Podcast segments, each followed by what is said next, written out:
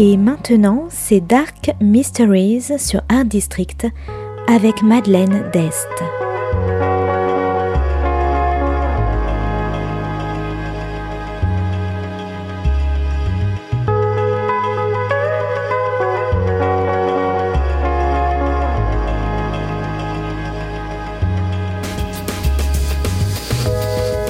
Welcome to Dark Mysteries, a book review show devoted to crime, mysteries, thrillers, and the dark side of human nature. I'm Madeline Diaz. Join me as I talk about great books in the crime and mystery genre. Today's book is How to Kill Your Family by Bella Mackie. Published by HarperCollins in 2021, today's book is all about revenge, loss, and determination.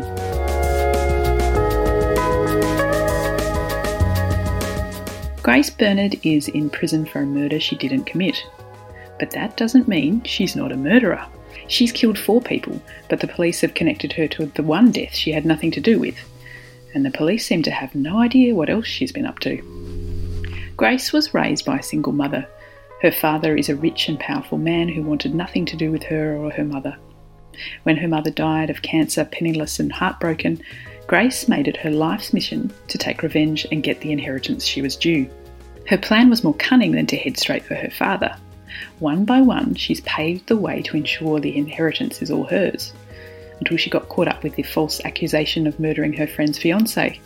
Now trapped in jail, she has one last murder to complete her plan her father's. But she can't.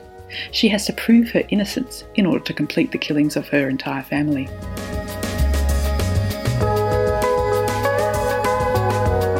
How to Kill Your Family is a quirky, funny, original story of a young British female serial killer. Grace has spent her entire life trying to get back at the father who abandoned her. She gets a job in his fashion chain store business in order to get to know him better and work her way into his life.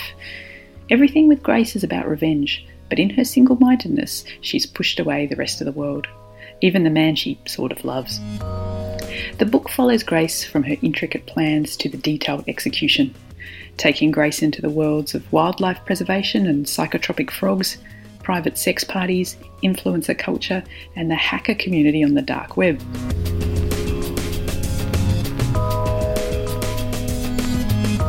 With her mother dead, she's alone in her ambition and will likely be alone with her success. Even in prison, Grace pushes others away, although probably for good reason. While she loved her mother dearly, she sees her as weak and vows not to be like her. Yet, as Grace follows her family members with the intention of killing them and learns more about them, even befriending them, she sees that even with all their wealth and power, they're even more miserable than she is. But this still doesn't change her mind. Each murder is like its own short story within the longer tale, and the way she describes her inventive crimes is totally engrossing and morbidly fascinating, bringing a lot of dark laughs along the way. An anti hero and master manipulator, Grace is admirable in her determination. She's the type of person who could achieve anything if only she'd used her powers for good.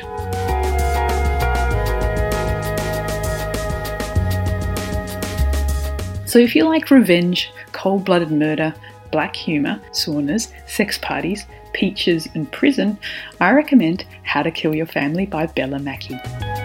Thanks for listening to Dark Mysteries. If you have any feedback or want to say hello, you can contact me at Art District Radio by email at mde at artdistrict-radio.com. Or if you'd like to listen to past reviews, please go to artdistrictradio.com forward slash podcasts. And until next time, happy reading.